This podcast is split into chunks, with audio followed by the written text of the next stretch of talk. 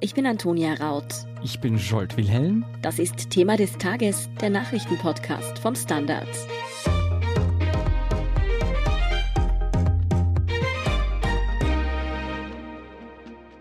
...2020 ist so gut wie geschafft. Und die wenigsten von uns werden die letzten Kalenderblätter mit Wehmut abreißen. Fakt ist aber, die Corona-Pandemie wird uns auch im nächsten Jahr weiterhin beschäftigen wie es mit der heiß erwarteten Impfung weitergeht, wie schnell Wirtschaft und Arbeitsmarkt sich von der Krise erholen dürften und worauf wir uns im nächsten Jahr freuen können, darüber sprechen wir mit unseren Kolleginnen und Kollegen vom Standard. Sie war lang das ersehnte Licht am Ende des Tunnels, jetzt ist sie endlich da, die Corona-Impfung. Am 27. Dezember sind in Österreich die ersten Menschen geimpft worden. Karin Pollack, du und deine Kolleginnen im Gesundheitsressort habt den Weg zur Impfung das ganze Jahr über mitverfolgt. Wie sieht Österreichs Impffahrplan denn jetzt aus? Dafür gibt es einen Eskalationsplan und es wird dort begonnen, wo die Gefahr einer Infektion am größten ist und auch am schwerwiegendsten. Also sie beginnen in den Pflegeheimen. Das wird den ganzen Jänner der Fall sein. Und der zweitwichtigste Ort, wo Menschen geimpft werden sollten, sind Krankenhäuser und die Gesundheitseinrichtungen, weil auch bei Pflegeheimen und Spitälern, da geht es auch um das Personal. Ist ganz wichtig, dass die geimpft werden.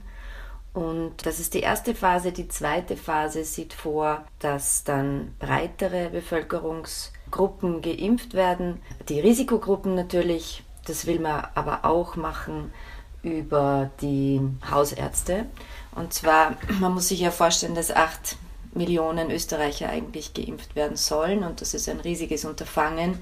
Also es wird viele Stationen geben, wo man den Impfstoff abholt. Der Vorteil bei den Hausärzten ist, die kennen ihre Patienten, die wissen, wer hier Vorrang haben sollte und das sind ja auch die, die die schweren Verläufe haben. Und so gegen Mai schätzt man, dass dann breite Bevölkerungsschichten geimpft werden können. Da läuft jetzt schon ein Plan, und zwar, dass auch in Betrieben geimpft wird. Da macht gerade das Verteidigungsministerium zusammen mit der Wirtschaftskammer eine Aufstellung, in welchen Betrieben es Betriebsärzte gibt, die diese Impfungen vornehmen können. Und es wird dann aber auch diese Impfstraßen geben, die Massentests, die derzeit laufen, also die Logistik, wie kommt man dorthin, wie meldet man sich an etc., sind auch schon ein Testlauf für die Impfung. Weil so wird es wahrscheinlich sein, dass die Leute in diesen Impfstraßen geimpft werden. Könnte im Mai der Fall sein. Und so sieht das Gesundheitsministerium einstweilen den Fahrplan für die Impfung. Ist dieser Impfplan denn realistisch? Kann der eingehalten werden oder siehst du schon jetzt Stolpersteine? Es ist alles ein riesiges Abenteuer, muss man natürlich schon sagen, weil es gibt viele Faktoren, die das beeinflussen können. Es wird ja verschiedene Impfstoffe geben. Man beginnt jetzt mit dem Pfizer BioNTech. Im Jänner kommt Moderna, das sind mRNA-Impfstoffe die besonders gut bei alten Menschen wirken. Dazu gibt es auch schon die ersten Studien. Aber es kommt natürlich auf die Impfbereitschaft an und das kann kein Politiker und keine Gesundheitsbehörde vorhersagen. Das heißt, wenn es so ist, dass sich Leute im Gesundheitsbereich die Anspruch haben, als erstes geimpft zu werden, nicht impfen lassen, aus welchen Gründen auch immer, dann bleibt Impfstoff übrig und dann kann dieser Eskalationsplan schneller umgesetzt werden. Das heißt, es kann sein, dass die breiten Bevölkerungsschichten schneller geimpft werden können. Und es gibt auch noch eine ganze Reihe von anderen Hürden, kann man so sagen. Zugelassen ist jetzt ein Impfstoff. Im Jänner soll der zweite Impfstoff kommen. Der dritte Impfstoff ist AstraZeneca. Da erwartet man die Zulassung im Februar. Aber es gibt auch noch drei andere Impfstoffe, die in klinischer Prüfung sind und für die Österreich schon Verträge abgeschlossen hat. Nur man hat auch gesehen, da kann es auch zu Zeitverzögerungen kommen, weil es Unklarheiten in den Studien gibt, weil Sachen nachgereicht werden müssen. Also im besten Fall funktioniert das alles im Laufe des nächsten Jahres und wir werden im Herbst geimpft sein. Das ist ein wichtiger Zeitpunkt, weil dann wieder die Grippesaison beginnt und Corona-Grippesaison, also die Erkältungsviren im Umlauf sind, wie wir es ja auch jetzt sehen. Es könnte sich ausgehen. Es kann auch sein, dass es sich verzögert. Das ist einfach sehr schwer im Vorfeld abzuschätzen, weil es ja auch noch nie der Fall war. Es ist ja ein einmaliger Zustand, in dem wir da momentan sind. In Österreich sollen ja verschiedene Impfstoffe zum Einsatz kommen. Als erstes der Impfstoff von BioNTech und Pfizer, mit dem jetzt bereits geimpft wird. Dann jener von Moderna, der voraussichtlich am 6. Jänner zugelassen wird. Und schließlich der Impfstoff von AstraZeneca, der wohl erst im Februar die Zulassung bekommt. Wirken denn all diese Impfstoffe gleich gut und kann ich mir dann aussuchen, mit welchen ich geimpft werde? Also die Studien zeigen, dass die Impfstoffe, die mRNA-Impfstoffe, das sind die von BioNTech Pfizer und von Moderna besonders gut bei alten Menschen wirken und einen Schutz von 95 Prozent aufweisen. Da geht es darum, dass sie sicher sind und wirksam. Es muss in zwei Dosen geimpft werden bei all diesen Impfstoffen. Und da gibt es sehr gute Studienergebnisse dazu. Das sind Studienergebnisse an einer bestimmten Anzahl von Menschen, also 40.000. Es ist was ganz anderes, wenn ganz breite Bevölkerungsschichten geimpft werden. Das wird man beobachten, da wird man Daten sammeln. Und der Impfstoff von AstraZeneca unterscheidet sich von den mRNA-Impfstoffen.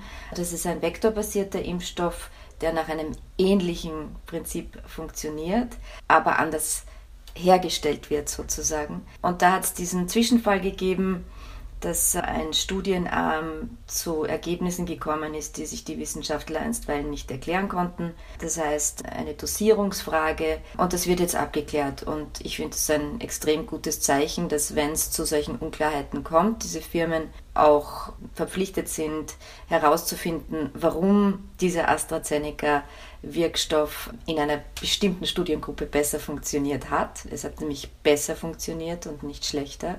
Und deswegen verzögert sich das. Der Wirkstoff von AstraZeneca hat den Vorteil, dass er einfach leichter zu verimpfen ist, weil es diese schwierige Kühlkette nicht braucht. Also ist dieser Impfstoff wahrscheinlich prädestiniert dafür, auch bei den Hausärzten eingesetzt zu werden.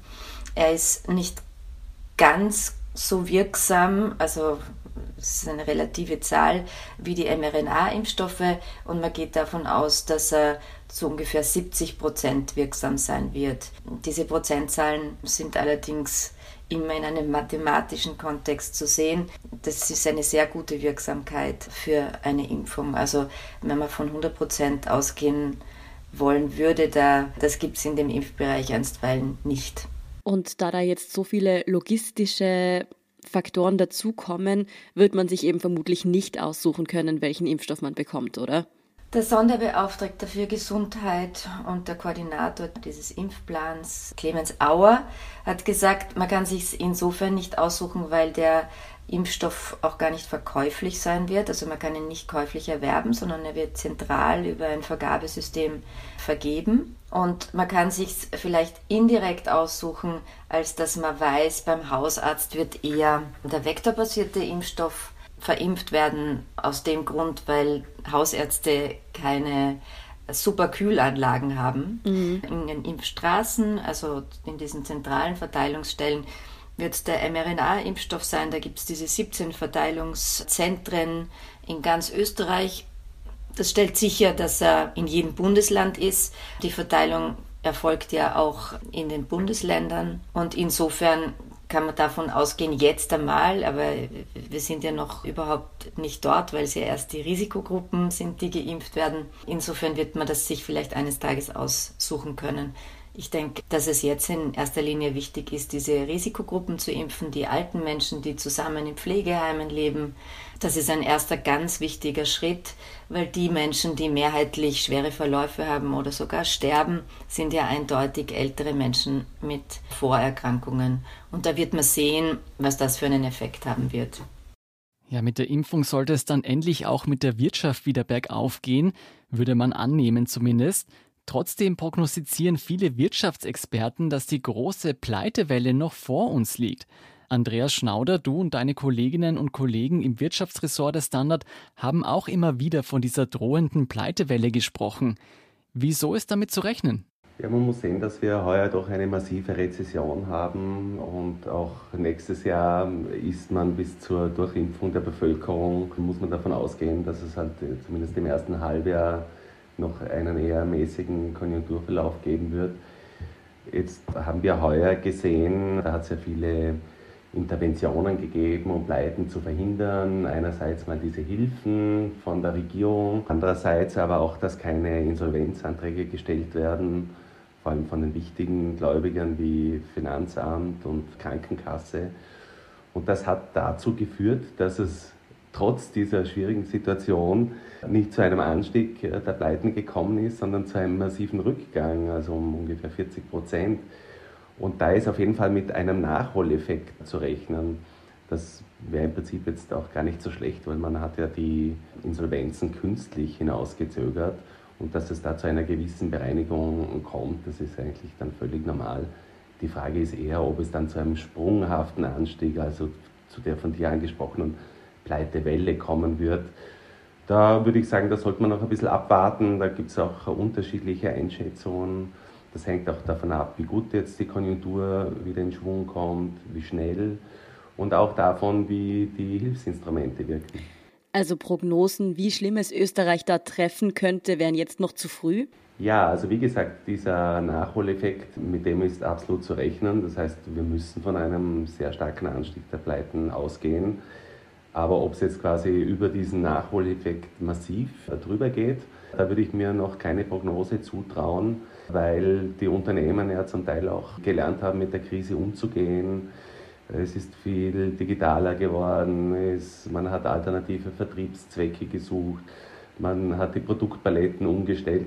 Also ich würde da schon auch irgendwie erinnern an die Innovationskraft der Unternehmen, die doch gelernt haben, mit solchen schwierigen Situationen umzugehen. Ja, welche Wirtschaftszweige die Krise besonders hart getroffen hat, das können sich die meisten vorstellen. Natürlich Handel, Tourismus, Gastronomie. Gleichzeitig hat es aber auch Sparten gegeben, die eigentlich von der Pandemie profitiert haben, die regelrecht boomen. Dazu zählt natürlich der Onlinehandel. Amazon hat ja alle Rekorde gebrochen. Aber auch Unternehmen, die zum Beispiel Technologien zur Digitalisierung der Arbeitswelt anbieten, wie etwa Zoom. Wie wird es mit diesen Corona-Gewinnern unter Anführungszeichen weitergehen, wenn die Pandemie überstanden ist? Ja, vielleicht noch ein Satz vorweg. Also diese Profite aus der Krise, die sind schon massiv. Ja, das hast du völlig richtig angesprochen. Wenn man sich beispielsweise den Kursverlauf bei Amazon anschaut, da gab es eine Verdoppelung. Also da reden wir wirklich von Billionenwerten mittlerweile. Und Zoom ist auch ein sehr gutes Beispiel, weil das ist ja quasi der Superstar der Corona-Krise. Hier sind die Gewinne oder die Aktienkursgewinne bei 400, 500 Prozent. Wie es danach mit diesen Firmen weitergeht, da denke ich schon, dass sich einige Trends nachhaltig durchsetzen werden. Also gerade das Online-Shopping, das ist ja nicht nur so, dass jetzt einige, die nicht einkaufen konnten, weil die Geschäfte zugesperrt haben, jetzt notgedrungen kurzfristig auf Amazon umsatteln und dann wieder zurück ins Geschäft gehen wenn die wieder geöffnet haben. Ich denke, dass viele jetzt zum ersten Mal auch dieses komfortable Einkaufen kennengelernt haben. Also einfach auf der Couch zu liegen und sich irgendwas, sei es Textilwaren oder Elektrowaren zu bestellen, sich den Rummel in den Geschäften nicht antun zu müssen, das einfache Umtauschen, die günstigen Preise, das gute Service. Also ich denke, hier werden, denken wir vielleicht an die Großeltern, die bis jetzt nichts mit solchen Technologien am Hut hatten, die waren jetzt gezwungen dazu, sehen, ah, das ist eigentlich gar nicht so schwer. Da wurden quasi Hürden oder Hemmschwellen gebrochen und darum denke ich schon, dass es nachhaltig ist. Und vielleicht noch ein Wort, weil es ja auch mit Zoom zu tun hat, diese Digitalisierung der Arbeitswelt, da glaube ich schon, dass wir einen nachhaltigen Sprung gemacht haben. Also Homeoffice wird in sehr vielen Büros, nicht ausschließlich natürlich, aber als Hybridvariante, also stationär arbeiten plus Homeoffice, also diese Kombination wird, denke ich, schon dauerhaft bleiben. Ja, Corona hat auf alle Fälle die Arbeitswelt auf den Kopf gestellt. Für viele ist das Wohnzimmer plötzlich zum Großraumbüro geworden. Karin Bauer, du bist unser Karriereprofi beim Standard. Das Homeoffice, bleibt uns das auch nach Corona wirklich so sehr erhalten? Hm, definitiv ja, aber wahrscheinlich in einer Mischung. Es wird gerade rundherum das Zeitalter des hybriden Arbeitens ausgerufen, also eine Mischung aus Büro und Homeoffice. Wiewohl, ich glaube, das hat doch zumindest eine große Tücke, Organisationen und Unternehmen werden sich ganz schön schwer tun, es da jeder und jedem recht zu machen. Also man stelle sich nur vor, man erhält ein ganzes Bürogebäude, so wie vor der Pandemie. Das wird sich so nicht ausgehen. Ich glaube, das wird noch ein ziemlich kritischer Punkt sein, wer wann ins Homeoffice darf, wer wann ins Büro muss oder darf. Also da sind wir noch nicht fertig mit dem Ausdiskutieren. Viele Menschen haben es ja auch als Erleichterung betrachtet, von zu Hause arbeiten zu können. Aber ist die Normalisierung des Homeoffice wirklich ein Grund zur Freude?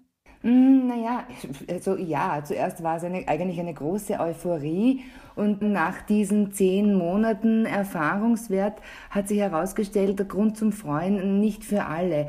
Also ich fange psychologisch an. Für die Persönlichkeiten, die eher introvertiert sind, also die es nicht so wahnsinnig gern haben, wenn sie dauernd angequatscht werden und dauernd Menschen herum sind, für dieses besser im Homeoffice zu arbeiten. Das sagen auch Personalchefinnen und Personalchefs von Unternehmen, dass sie gerade draufkommen, dass ein Teil der Belegschaft sich wirklich viel wohler fühlt im Homeoffice als im Büro und viel besser arbeiten kann. Aber wer eine kleine Wohnung hat, wer mehrere Mitbewohner hat, auch noch nicht ganz ausgewachsene Mitbewohner, wer daneben äh, einfach viele Verpflichtungen hat und halt kein Palais zur Verfügung, wo er Türen zumachen kann und ungestört arbeiten.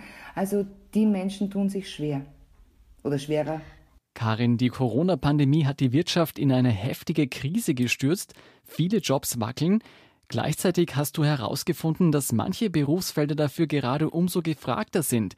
Welche wären das denn? Welche Jobs werden 2021 und in den kommenden Jahren besonders gebraucht werden? Also was wir jetzt schon sehen, ist der große Mangel im Pflege- und Gesundheitsbereich. Es schreibt sich auch fort der Mangel im IT-Fachkräftebereich, im technischen Bereich.